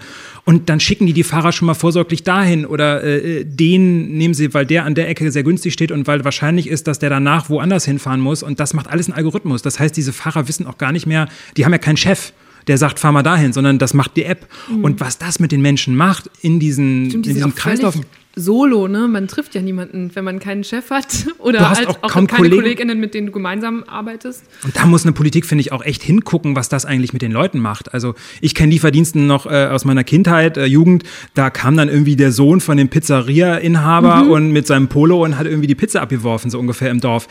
Der wusste aber noch, warum er das tut, warum, wer ich bin und so weiter. Ja. Und das weiß heute keiner mehr. Was das mit Menschen macht, kann man sich auch in Studien angucken, führt auch schnell zu Depressionen und solche Sachen. Aber das ist eben auch so ein zweischneidiges Ding. Technologie führt halt dazu, dass ich auf einmal mit meinem Bauern um die Ecke oder mit der Gärtnerin um die Ecke über geile Biogurken sprechen kann und die auch direkt bestellen kann. Äh, aber was passiert auf dem Weg sozusagen zu meinem Haus oder was passiert im Lagerzentrum mit den Leuten, weil Roboter sind schon ziemlich gut unterwegs, auch in diesen Lagerhäusern. Die werden ja auch immer mehr ersetzt, die Arbeiter. Ja, oder Aber sie war können ich längst auch nicht alles. dass ich weiß, Irland und Finnland zum Beispiel schon Drohnenlizenzen vergeben haben zur Essenslieferung. Also da habe ich bei euren Recherchen wieder den Kuchen. Eindruck gewonnen, diese Botinnen sind eigentlich auch nur eine Zwischenstufe und genau wie die KassiererInnen vielleicht in ein paar Jahren schon gar nicht mehr da oder Brückentechnologie. gefragt. Also ja. da kommen wir, da kommen wir, also das Brückentechnologie ist jetzt ziemlich menschenverachtend, muss Ja, man dazu sagen. Ähm, wir müssen uns, und das taucht ja überall in der Debatte auf, aber gerade in den Lebensmittelberufen äh, wird es durchschlagend sein. Also das war auch so ein Moment, wo wir äh, Autoren dann gedacht haben, Du meine Güte, warum reden wir denn da nicht drüber? Weil ganz viele kennen diese Geschichten von, der Roboter wird uns Arbeit wegnehmen. Es gibt Studien, wo halt 47 Prozent der Jobs, die heute äh, gemacht werden, von KI, also künstliche Intelligenz, übernommen werden. Und dann guckt man in diese Studien rein und dann gibt es solche Graphen, weißt du, wer als erster fliegt, so. Und was war ganz vorne? Äh, Leute, die in der Landwirtschaft arbeiten, Leute, die im Restaurant arbeiten, Leute, die äh, in der Lebensmittelproduktion arbeiten, die sind ganz vorne. Die, flie äh, die haben die größte Gefahr, ähm, sozusagen ersetzt zu werden durch automatisierte Prozesse. Und dann frage ich mich, warum reden wir denn da so wenig drüber? Und warum sprechen wir nicht darüber? Da geht es ja um so viele Hunderttausende, Millionen ArbeiterInnen, die irgendwie dann, ja, sind die dann noch, für was sind die denn dann noch äh, zuständig? Oh Mann, da hat er recht. Tatsächlich hat eine Studie der Uni Oxford ergeben, dass in den nächsten 20 Jahren fast die Hälfte der heute existierenden Jobs verschwinden wird. Davon sind dann zum Beispiel auch Einzelhandelskaufleute, Steuerfachangestellte oder Beschäftigte von Lagerhäusern betroffen. Aber wie stark die Digitalisierung auch in der Ernährungsindustrie einschlägt, hätte ich nicht gedacht. Es ist nicht so, dass die Politik das noch gar nicht auf dem Schirm hätte. Es gibt schon immer mal wieder Debatten um verschiedene Maßnahmen, die helfen sollen, soziale Sicherheit zu schaffen und Arbeitsplätze zu erhalten. Letztes Jahr hat die Linke zum Beispiel eine Vier-Tage-Woche vorgeschlagen. WissenschaftlerInnen brachten eine Roboter- und Digitalsteuer ins Gespräch und auch das bedingungslose Grundeinkommen ist immer wieder Thema. Aber diese Diskussionen bleiben oft abstrakt nach dem Motto, ja, eines Tages mal und flauen dann wieder ab. Konkret geholfen ist damit bisher niemandem. Ja, und das, das, hat, das hat mich irgendwie geschmerzt und habe dann auch gemerkt, okay, auf der einen Seite, alles wird irgendwie einfacher und wir haben Chance auf besser, weil einen Job verlieren heißt ja auch, ähm, jedenfalls in den, wenn man sich so die Technologiesprünge der letzten Jahrhunderte anguckt, man lernt etwas Neues. Das dauert, ist immer nur die Frage, wie lange eine Gesellschaft dafür braucht, Genau, diesen schafft Leuten die betroffene Person das noch oder ist die abgehängt gegen jemand Jüngeres, der die das schon gelernt hat und sie oder ihn dann ersetzt? Ne? Genau, und gibt es überhaupt noch so viele Arbeitsplätze? Und dann sind wir Ja. auch wieder beim Diskussion rund um Grundeinkommen und solche Geschichten. Aber meistens ist es eine Diskussion rund um Bildung. Also kriegen wir das hin, dass Leute, die vielleicht vorher einfach nur äh, durch Gänge gerannt sind und Sachen eingesammelt haben, können die nicht auch irgendwie, ja, werden die vielleicht ein Robomechatroniker und reparieren die Roboter? Wobei wir da auch schon Roboter gefunden haben in den Lagerhäusern. Die sind die Robo äh, Reparaturroboter für die Essenszusammensuchroboter gewesen und die mussten dann, also du musstest quasi nur noch so einen Meta-Mechatroniker einstellen, also auch viel weniger Leute. Aber ich glaube, diese Diskussion müssen wir führen und die wird bei Essen äh, durchschlagend sein. Und dann ist eben die Frage, ja, was machen wir denn mit den Leuten? Und dabei brauchen wir Leute, die, die kreativ sind, auch im Food-Bereich. Und ähm, vielleicht ist das ja auch eine Chance auf mehr Kreativität. Das heißt, wenn wir weniger Leute brauchen, die sich darum kümmern, dass irgendwie so, ja, so, so, so überflüssige Zubringerarbeiten gemacht werden, ähm, die können sich dann vielleicht eher damit auseinandersetzen, sich neue Gerichte auszudenken oder Geschmäcker zu kombinieren. Aber die müssen wir auch da die, die Möglichkeit dazu äh, bieten. Und da ist eben eine Bildung gefragt. Und, und ich frage mich halt, bringen wir das den Leuten äh, bei, die jetzt eine Kochausbildung machen? Bringen wir das den Leuten bei, die jetzt eine Bäckerausbildung machen oder die Metzgerin werden oder was auch immer? Also ist die Ausbildung schon so zukunftsgewandt, Genau, meinst du? weil was bringt das denen jetzt, das beizubringen und am Ende macht es dann äh, ein Algorithmus Eine oder eine Maschine. ja. Ähm, ich erinnere mal daran, die Fastfood-Geschäfte, das ging auch ratzfatz, dass da auch nur noch die Hälfte arbeitet, weil die äh, Fritteuse automatisch läuft. Ähm, die Leute bestellen über diese Terminals, also die brauchen da auch nicht mehr so viele Leute vorne an der Kasse, Mhm. was ja auch viele auch so Studentenjobs gekostet hat. Ne? Ähm, wo ich dann immer denke, ja, das sollten wir jetzt bitte mal besprechen, weil sonst äh, ist es irgendwann zu spät und dann wird es noch mehr Leute geben, die wirklich unmutig sind und äh, zu Recht. Wer drückt sich da gerade davor? Ist das auch die Industrie, die das noch so ein bisschen vertuscht oder noch nicht so wahrhaben will sogar? Oder ist es die Politik? Wen siehst du da gerade in der Pflicht? Also bei der Industrie ist es teilweise so, dass ich merke, da haben wir fast ein, beim Essen dasselbe Problem wie in der Automobilindustrie. Also da war auch lange Blindflug im Sinne von, naja, Elektroautos, ach, das dauert ewig und lass den Elon Musk da mal irgendwie äh, mit seinen roten Autos rumfahren. Äh, das dauert noch ewig, bis die in Deutschland ankommen. So und äh, vorgestern habe ich einen Artikel gelesen, dass Apple jetzt am Auto arbeitet und äh, im Süden Deutschlands wirklich die Muffe geht, weil sie irgendwie merken, die sind viel mächtiger, die haben viel mehr Kleingeld auf der Tasche und Elektroautos sind jetzt ja, also wer, wer stellt sich jetzt noch auf die Straße und sagt, wir brauchen einen neuen Diesel und äh, den design ich mit Stolz. Mhm. Ja, also ähm, das merke ich, ist in der Lebensmittelindustrie auch so ein bisschen der Fall, dass sie dann auch, wenn, wenn, wenn ich komme und sage, hey, es gibt wahnsinnig viele junge Startups, Food-Startups von jungen GründerInnen, die halt wirklich das Lebensmittelsystem auf den Kopf stellen. Wir haben diese Tech-Konzerne, die sich fürs Essen interessieren und viel mehr über das Essen wissen, als wir teilweise über die und was die mit Essen zu tun haben.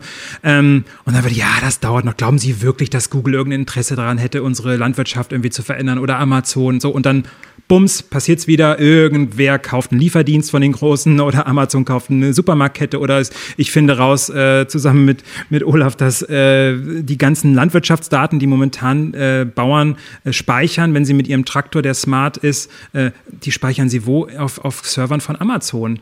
Wo ich dann immer denke, das kann doch nicht wahr sein. Es gibt keine öffentliche Plattform, wo Landwirte ihre Daten speichern können, sondern nur bei den Großen, Amazon, Microsoft und äh, äh, dritten fällt mir jetzt gerade gar nicht ein, die sind unbedeutend. Das sind halt dann die Marktführer.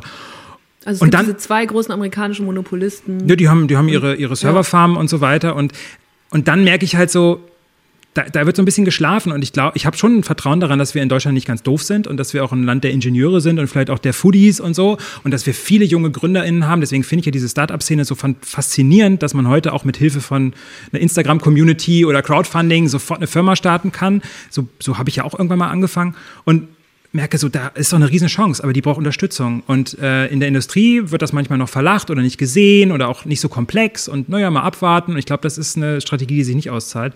Und dann hast du auf der anderen Seite natürlich die Politik, die fast dasselbe Verhalten an den Tag legt und sagt, naja, das sind ja Foodstars, wie groß sind die denn und äh, was sollen wir denn da mhm. machen? Und da habe ich, in den letzten Jahren bin ich da echt fast frustriert ge irgendwann geworden, weil ich gemerkt habe, die interessiert das teilweise nicht und die unterschätzen das komplett.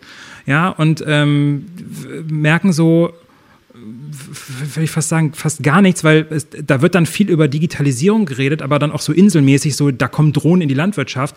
Aber man, man, man schließt gar nicht die Verbindung von der Drohne zu dem Lieferfahrer, die alle irgendwie mhm. vielleicht vom selben Algorithmus irgendwie äh, oder jedenfalls vom selben Anbieter gesteuert werden. Oder man vergisst die Food-Startups, die brauchen auch Unterstützung. Das heißt, da muss ein politischer Wille da sein, da eine, eine, ja, so ein Ökosystem zu erzeugen, wo es Spaß macht, Firmen zu gründen und auch Möglichkeit zu haben, an, an Geld ranzukommen, weil du brauchst als Startup-Gründer halt auch Kohle, ähm, weil du Sachen vorfinanzieren musst. Und dann guckst du halt in Ländern wie Israel, USA und auch in Asien, wo das halt schon viel mehr gang und gäbe ist, dass halt staatliche Stellen zusammen mit so Geldgebern zusammen Joint Ventures gründen, also Kooperationen, damit junge Startups frisches mhm. Geld bekommen.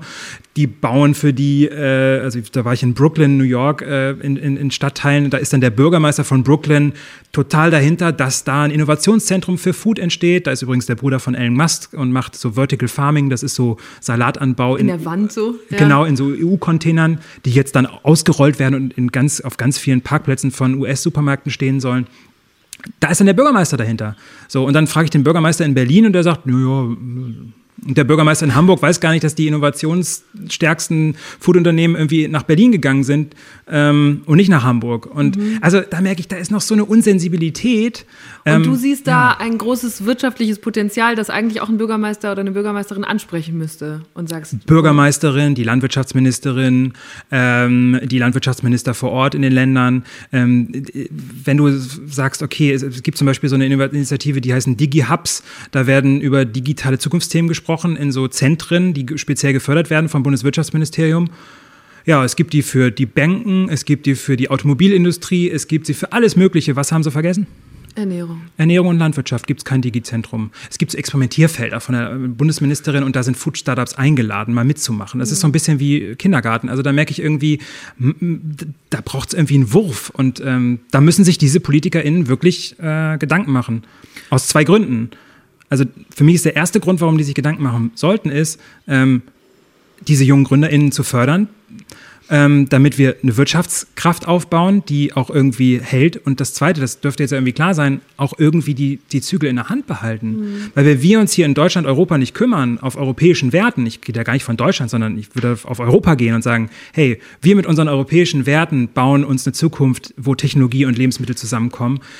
Und nicht abwarten darauf, dass das irgendwie von irgendwo herkommt und sich dann wieder beschweren und sagen, oh, ja, aber das ist ja nicht nach unseren Werten. So, wie wir es jetzt gerade bei Social Media ganz oft haben, wo wir dann rausfinden, oh, kommt ja wo ganz anders her und die Entwickler waren größtenteils Männer in, in Mitte 20 und weiß und haben irgendwen vergessen beim Programmieren. Also ist auf einmal die App diskriminierend oder äh, fördert Hass statt Liebe. Also das können wir verhindern, aber ich glaube auch nur, wenn wir die Leute hier vor Ort fördern und sie auch dabei begleiten auf ihrem Weg. Und das findet aus meiner Sicht gerade nicht statt.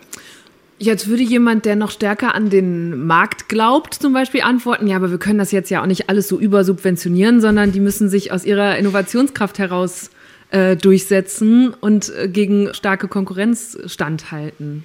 Ja, das kann man so sagen. Ich glaube aber trotzdem sind die Startbedingungen auch, äh, wenn man der Überzeugung ist, in anderen Ländern komplett andere.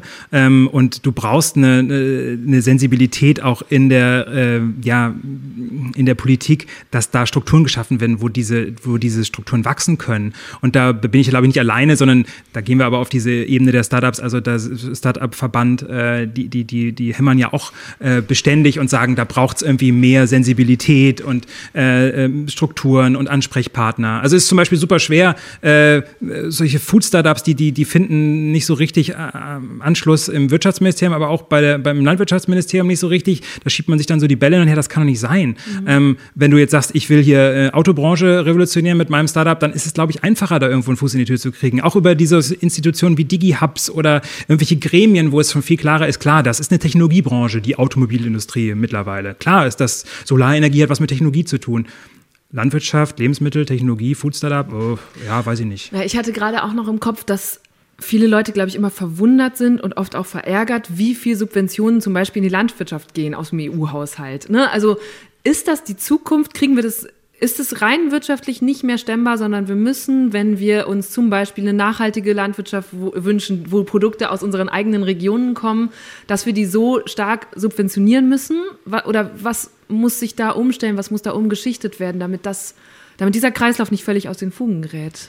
einmal glaube ich, dass, dass wir nicht alles aus der Region liefern können. Also es fängt ja schon beim Kochen an. Also mit Pfeffer, Olivenöl, das wird aus Brandenburg relativ schwierig. Hm. Ähm, das heißt, da müssen wir auch, glaube ich, realistisch sein. Also einen Handel wird es ja immer geben. Ich glaube, dafür ist es wichtig, dass das Thema nicht nur eine Förderung erhält im Sinne von Geldzufluss oder Strukturen oder irgendwelche ja, Ämter, die sich darum kümmern oder irgendwelche Beamten und Beamtinnen, sondern dass wir das auch als Gesellschaft einfordern. Und ich glaube, dass wir auch als, als, als Bürger, BürgerInnen sagen, wir wollen eine andere Landwirtschaft, ähm, wir wollen ähm, einen anderen Umgang mit Lebensmitteln und deswegen ist gut, wenn sich da möglichst viele Leute für interessieren. Und was ich halt gemerkt habe in den letzten Jahren ist aus, aus Leuten wie mir, die äh, noch vor 10, 12 Jahren irgendwie Demonstrationen organisiert haben. Deswegen gucke ich mal mit so, so, so, einem fast väterlichen Auge auf so, auf so, auf so Fridays for Future, weil ich denke, das habe ich auch mal gemacht, dieses Leute organisieren. Äh, damals war es noch, so, ja, da gibt es eine neue App, die heißt Facebook, da kann man Leute einladen zu Veranstaltungen. Mhm. Und da Protest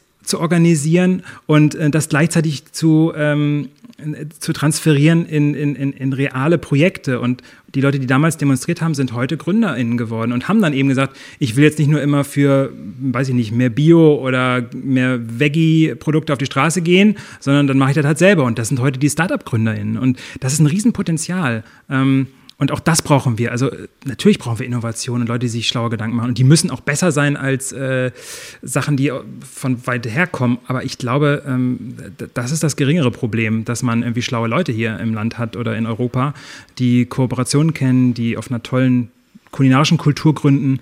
Ähm, aber das muss auf die Straße und äh, nicht nur auf die Straße, auf den Acker.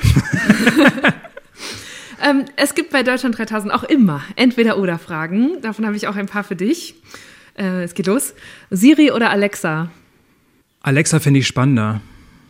Da, man darf nichts sagen, ne? Das ist wie du, du, du darfst schon was sagen. Ah, okay. Ich finde Alexa spannender, aber ich nutze sie jetzt auch nicht wirklich. Aber ich, okay. ich finde faszinierend, was die alles kann. Wahnsinn. Mhm. Äh, würdest du lieber mit Landwirtschaftsministerin Julia Klöckner Kühe melken oder mit Verkehrsminister Andreas Scheuer Trecker fahren? Auf jeden Fall ersteres, Kühe melken. So ein Euter, das ist, das ist ein lustiges Gefühl. Ich habe das schon mal gemacht. Das ist echt spannend. Und mal gucken, wer gewinnt. wer den Becher eher voll kriegt. Oh, was, ich würde fast vermuten, du. Oder? Was ich weiß es nicht. Ne? Hat Frau Klöckner, Frau Klöckner? Ja, ich weiß es nicht. Vielleicht hat sie, vielleicht, vielleicht übt sie auch vorher. Ich weiß es nicht. Jetzt sagst du gerade schon, ich soll sie nicht unterschätzen. Wie zufrieden bist du mit ihrer Arbeit? Jetzt, die ist jetzt seit vier Jahren bald Landwirtschaftsministerin mmh, und meine Themen angeht, finde ich das eher schwierig. Also sehr, sehr schwierig. Also ähm, da ist aus meiner Sicht zu wenig passiert. Da hätte viel, viel mehr passieren können und äh, da muss auch viel mehr passieren. Gerade so ein wichtiges Thema. Man da wurde echt viel Potenzial verschenkt. Das hat mir echt. Äh, ich habe da auch immer wieder an die Tür geklopft. Ich habe auch schon Gespräche mit ihr gehabt. Insofern, also bei so politischen Veranstaltungen so in der Ecke mal. Aber da ist auf mehr als auf Nachfrage ist da nicht viel gekommen. Ähm, ich durfte jetzt ein Interview mit denen machen zur Grünen Woche. Ähm, also sie sind an dem Thema dran. Das will ich mhm. ja nicht sagen. Aber da ist noch verdammt viel aufzuholen. Und ich glaube, da haben wir in den letzten Jahren viel verloren. Also da muss echt viel noch passieren. Du sagst, sie sind an dem Thema dran. Das heißt, Sie wissen um die Dinge, die ihr so recherchiert habt, aber sind nicht schnell genug? Oder was, was, wie erklärst du dir das? Was ist das Problem aus deiner Sicht? Ich glaube, es ist strukturell ist, das heißt, das ist auch nicht leicht, irgendwie da sogar sagen wir, so eine Straßenverkehrsverordnung einzuführen im Bereich Food Tech, aber ähm, da ist, glaube ich, noch viel also ich glaube nicht, dass sie diese, diese, diese, diese Gesamtschau haben und auch so von Acker bis Teller. Da kümmert man sich dann ganz viel um die Landwirtschaft, vergisst aber Lieferdienste, die ja, oder vergisst irgendwelche Influencer, die irgendeinen Blödsinn erzählen, oder vergisst hm. irgendwie die Veränderung des, des, des Supermarkts und, und kommt dann immer mit irgendwas, was ich hasse, ist irgendwie, wir haben wieder ein neues Label, was wir auf irgendeine Packung mhm. kleben, mhm. wo ich dann denke, Mann, ey. Stimmt, diesen Nutri-Score haben oh. sie jetzt eingeführt, ne? Das kennen bestimmt einige auch, das ist diese ich glaube, fünfteilige Ampel, so von Rot nach Grün, eins bis fünf. ABC, da hat die Ministerin aber vorher gegen gekämpft. Jetzt muss ihr Ministerium das aber als ganz toll darstellen, weil sich äh, das dann doch noch gedreht hat. Stimmt, das war echt ein Hammer. 2018 hatte eine Studie, die Klöckners Ministerium sogar selbst in Auftrag gegeben hatte, den Nutri-Score für gut befunden. Aber das hat die Ministerin dann einfach nicht publik gemacht. Es kam erst raus, nachdem die Organisation Foodwatch die Veröffentlichung der Originalstudie einklagte. Am Ende wurde der Nutri-Score dann doch eingeführt, der VerbraucherInnen helfen soll, anhand von so einem Ampelsystem die Nährwertqualität eines Produkts einzuschätzen. Für die Hersteller ist das freiwillig. Trotzdem sieht man das im Supermarkt inzwischen immer mehr. Und das ist ja auch praktisch, wenn man endlich mal auf einen Blick eine Einschätzung bekommt, statt sich immer erst durchs Kleingedruckte lesen zu müssen. Allerdings gibt es auch da schon wieder Kritik. Die Industrie kann nämlich teilweise einfach ihre Inhaltsstoffe so anpassen, dass auch bei weniger gesunden Lebensmitteln die Ampel grün zeigt, indem sie Zucker oder Fette durch Zusatzstoffe ersetzt. So passiert es dann zum Beispiel, dass Cola Light in der Nutri-Score-Berechnung besser abschneidet als ein normaler, natürlicher Apfelsaft. Zu diesem ganzen Siegelwahnsinn im Supermarkt haben wir übrigens auch schon mal ein Video bei Deutschland 3000 gemacht. Den Link dazu packe ich euch in die Show Notes. Und das wird dann da so draufgeklebt und das erinnert mich so ein bisschen, wenn wir in diesem Bild von der Videothek bleiben, so, lass uns die Videothek mal neu einrichten. Ich glaube, wir machen das Regal mit den Kinderfilmen mal weiter nach vorne, dann leihen sich die Leute mehr Kinderfilme aus. Währenddessen gibt's Netflix. Mhm. Wo ich immer denke, lass uns doch mal, was ist denn mit Netflix und also wie funktioniert einmal, das? Du willst einmal alles wegwischen oh. und ganz neu denken. Nicht, nicht wegwischen, aber gucken, dass wir in die Zukunft gucken. Es gibt mhm. eine Zukunftskommission, wo selbst Angela Merkel mit am Tisch sitzt für die Landwirtschaft. Wer sitzt da nicht? Junge GründerInnen, die irgendwas mit, mit, mit Landwirtschaft und Technologie machen. Es sitzen keine Food-Startups da drin. Es wird wieder über die ganzen alten Themen palabert und da kommen wir nicht weiter. Und da merke ich, da wird echt viel verschenkt. Und deswegen sollten wir uns auch alle bitte diese Programme durchgucken, Wahlprogramme. Mhm. Was was äußern sich die Parteien äh, oder was sagen sie zu Themen wie Landwirtschaft, Ernährung? Ähm, wer hat das überhaupt auf dem Schirm? Weil äh, wir können nicht auch nicht als Fridays for Future auf die Straße gehen und für weniger Fleisch oder gar kein Fleisch demonstrieren, aber dann nicht in, in die Wahlprogramme gucken, wer fordert denn das oder wer hat da überhaupt eine Antwort? Und genau. Oh, jetzt rede ich mich hier in Rage, du hast Ich merke es schon. Oh Gott, oh Gott. Ähm, vielleicht beruhigt dich, ich überlege gerade, ob ich auch beruhigende entweder oder Alles Fragen nur wegen habe, aber eher nicht. Bio oder regional? Ist geliehen von den Kollegen von, vom Alles gesagt Podcast. Nehmen die plastikfreie normale Gurke. Ja. Nee, ähm, äh, Bio oder regional? Mhm. Oh Gott, oh Gott. Ich äh, bleib bei regional. Aber ich will hinfahren und mir das angucken, was da gemacht wird. Also blind kaufe ich es nicht. Weil Mist aus der Region bleibt Mist, hat Joschka Fischer gesagt. Äh, Veganer oder Vegetarier? Vegetarier. Auf jeden Fall. Ich liebe Gemüse, aber äh, irgendwie eine, sich eine Landwirtschaft und eine Welt vorzustellen, in der es keine Tiere mehr gibt, äh, die irgendwie mit uns Menschen verbunden sind als Nutztiere, ähm, kann ich mir nicht vorstellen, beziehungsweise macht das nicht nur bei mir keinen Sinn, sondern auch bei vielen Wissenschaftlern, die sich das angeguckt haben, weil wir brauchen Tiere schon dann für gewisse Ackerflächen und für ähm, ja, eine Landwirtschaft, die im Kreislauf funktioniert, als wäre ich schon wieder der Landwirtschaftsnerd. Aber ich habe mich da lange mit beschäftigt, weil ich ja immer auf Podien gerne hingesetzt wird, so hier, verteidige mal das Fleisch, los geht's, da kommt der Veganer oder die Veganerin. Genau, weil du selber bist ja gar kein Vegetarier, oder? Du isst Nein. schon Fleisch. Ich esse Fleisch, ja, klar. Und du hast am Anfang gesagt, du willst eigentlich nichts hören von schlechtem Gewissen mit Essen, aber wie geht's dir mit Fleischkonsum? Da haben sich, glaube ich, viele Leute in den letzten Jahren oder noch viel mehr Leute Gedanken drüber gemacht. Wie viel Fleisch kann man noch gut konsumieren? Ab wann ist es schlecht für die Umwelt und unsere Zukunft? Wie, wie stehst du dazu?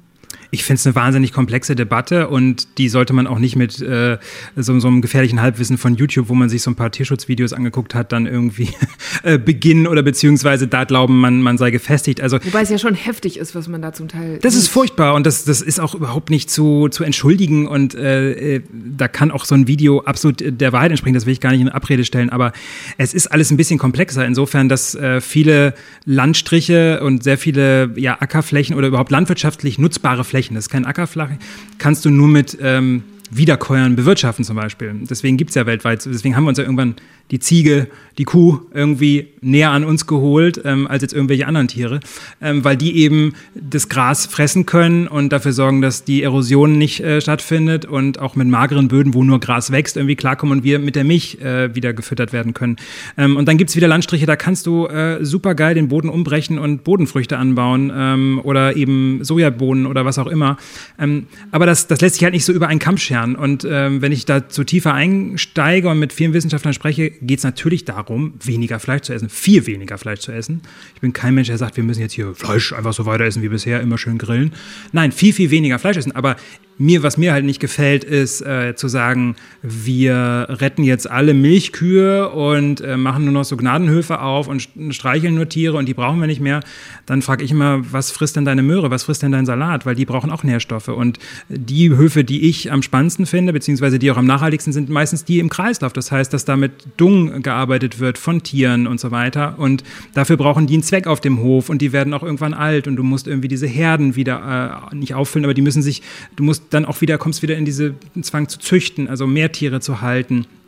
Das ist einfach ein System, was man nicht einfach von heute auf morgen beenden kann. Das kann man nur, wenn man, glaube jetzt bin ich mal böse, in einer, in einer Großstadt sitzt und sagt, naja, ich habe ja hier meine Mandelmilch, wo ich auch nicht weiß, wo die herkommt und wer die Mandeln geerntet hat. Ähm, aber ähm, äh, alle, die Fleisch essen, sind Mörder. Also das, das ist mir manchmal viel zu simpel und ähm, das gucke ich mir gerne genauer an. Aber ich habe über die Jahre immer weniger Fleisch gegessen. Und ähm, wenn ich Fleisch esse, dann schaue ich natürlich genau, wo es herkommt. Und ich war auch schon oft beim Schlachten dabei und so. Also da habe ich nicht so viele Berührungsängste. Ein Argument, also wir haben bei Deutschland 3000 einen Film dazu gemacht, auch zu diesem, ganz, diesem riesigen Thema Fleischkonsum und ist Fleischessen noch okay, stand da damals drüber. Und es waren die meisten Leute, die ich dazu auf der Straße befragt habe, aßen alle noch mehrmals die Woche Fleisch. Und ich weiß noch, dass zum Teil Kolleginnen von mir dann ganz überrascht waren, weil sie waren, was? So? Und es ist ja einfach, es ist noch völlig normal und du, niemand kann hingehen und sagen, nee Leute, das dürft ihr jetzt nicht mehr machen. Aber ein Argument, das dann immer wieder rangezogen wird, ist, es ist halt auch einfach viel zu billig ist da, und dann kommen die anderen wieder und sagen, ja, aber es muss auch günstig bleiben, damit jeder sich das noch leisten kann. Wie, also ich habe das Gefühl, dass Preispolitik der größte regulatorische Hebel ist in der Fleischfrage. Mhm. Wie kann man das gerecht und trotzdem zukunftsgewandt lösen?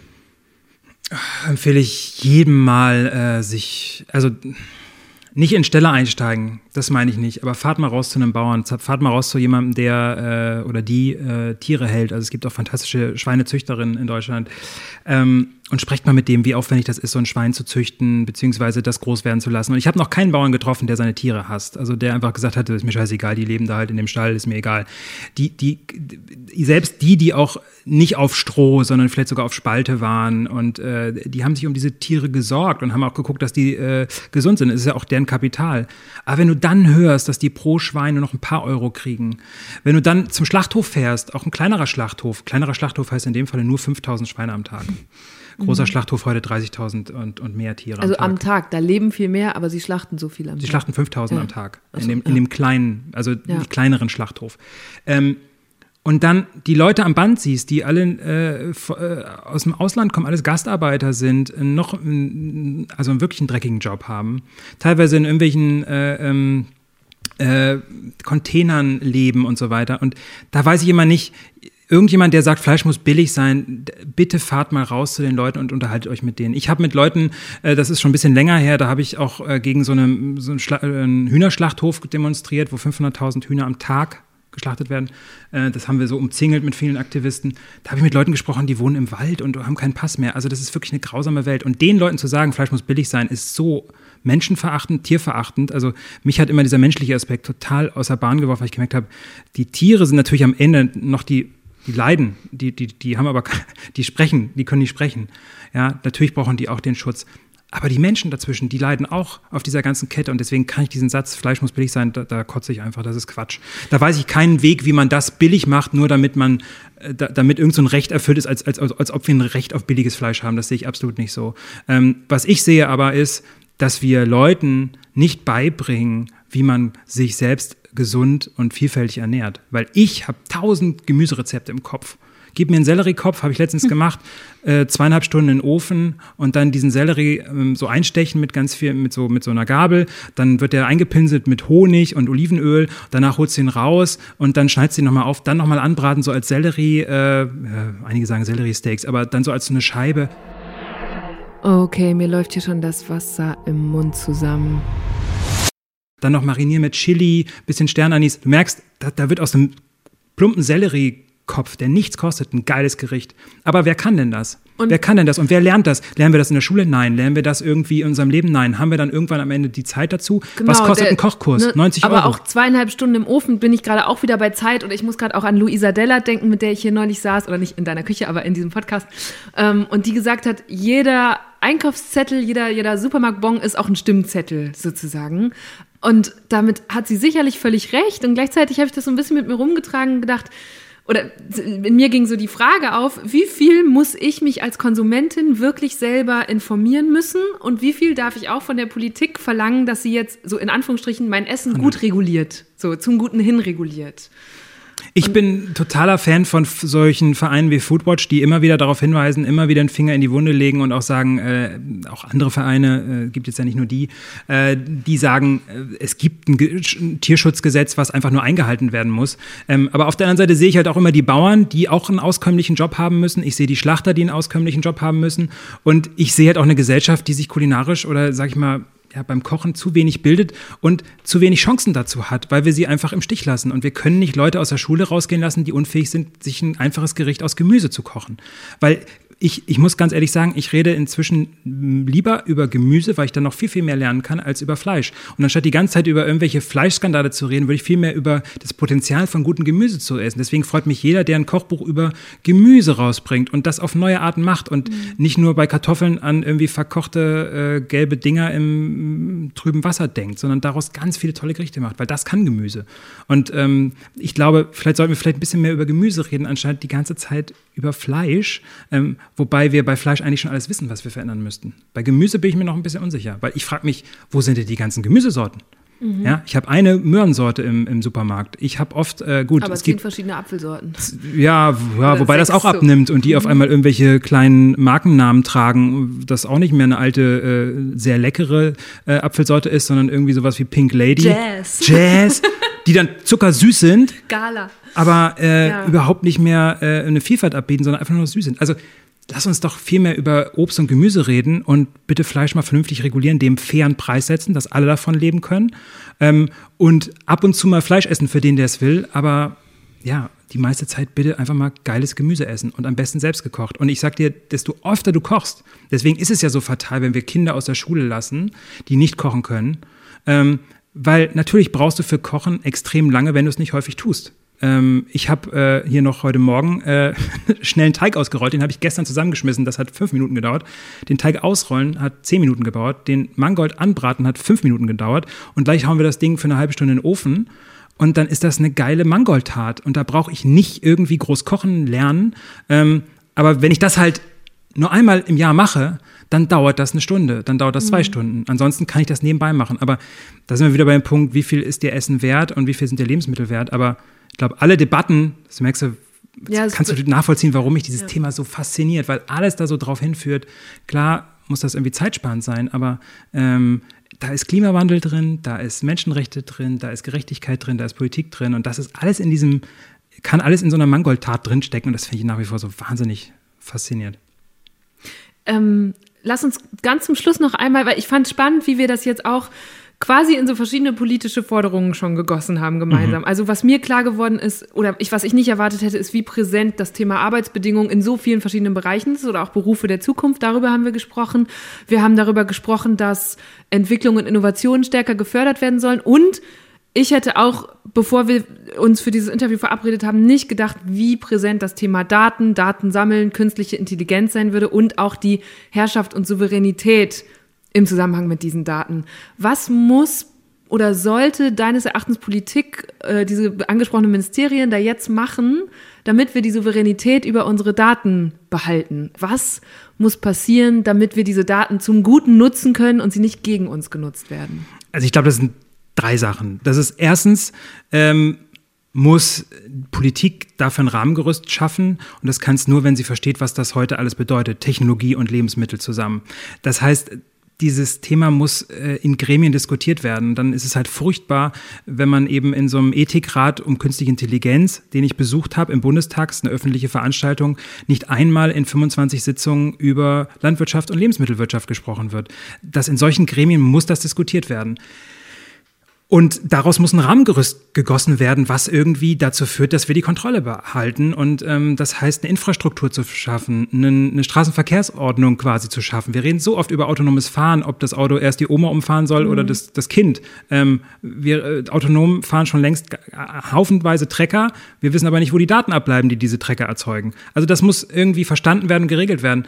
Und dann natürlich äh, sind wir selbst am Zug. Und das ist auch ein Appell. Wir sollten nicht einfach äh, ja, einfach das zu unserem Alltag machen, Essen abzufotografieren und irgendwo hinzuposten, äh, äh, bedenkenlos irgendwelche Geräte zu nutzen. Hauptsache, da kommt ein Rezept da und alles ist praktisch und irgendwelche Lieferdienste nutzen und uns keine Gedanken machen, was, welche Struktur steckt dahinter, ist das gerecht? Ja, ist es nicht auch ein Teil von Nachhaltigkeit, auf welcher Plattform ich mich bewege, wo ich bestelle? Äh, also die Schokolade soll Fair Trade sein, aber der Lieferfahrer, der sie mir hierher bringt, der hat kein Recht auf Fair und Trade. Also so, das, das sollten wir uns fragen und deswegen sind wir auch als Gesellschaft gefragt. Also ich glaube, das ist so ein Zusammenspiel und ähm, deswegen ist es aus unserer Sicht total wichtig, sich mit diesem Thema auseinanderzusetzen und trotzdem, glaube ich, die Freude am Essen und am Kochen nicht zu verlieren, weil es geht dann eben nicht nur um Datensicherheit, sondern eigentlich ja um ein freudiges Beschäftigen mit etwas so Geilem wie Essen, was ja eigentlich, wenn es gut läuft, richtig lecker werden kann.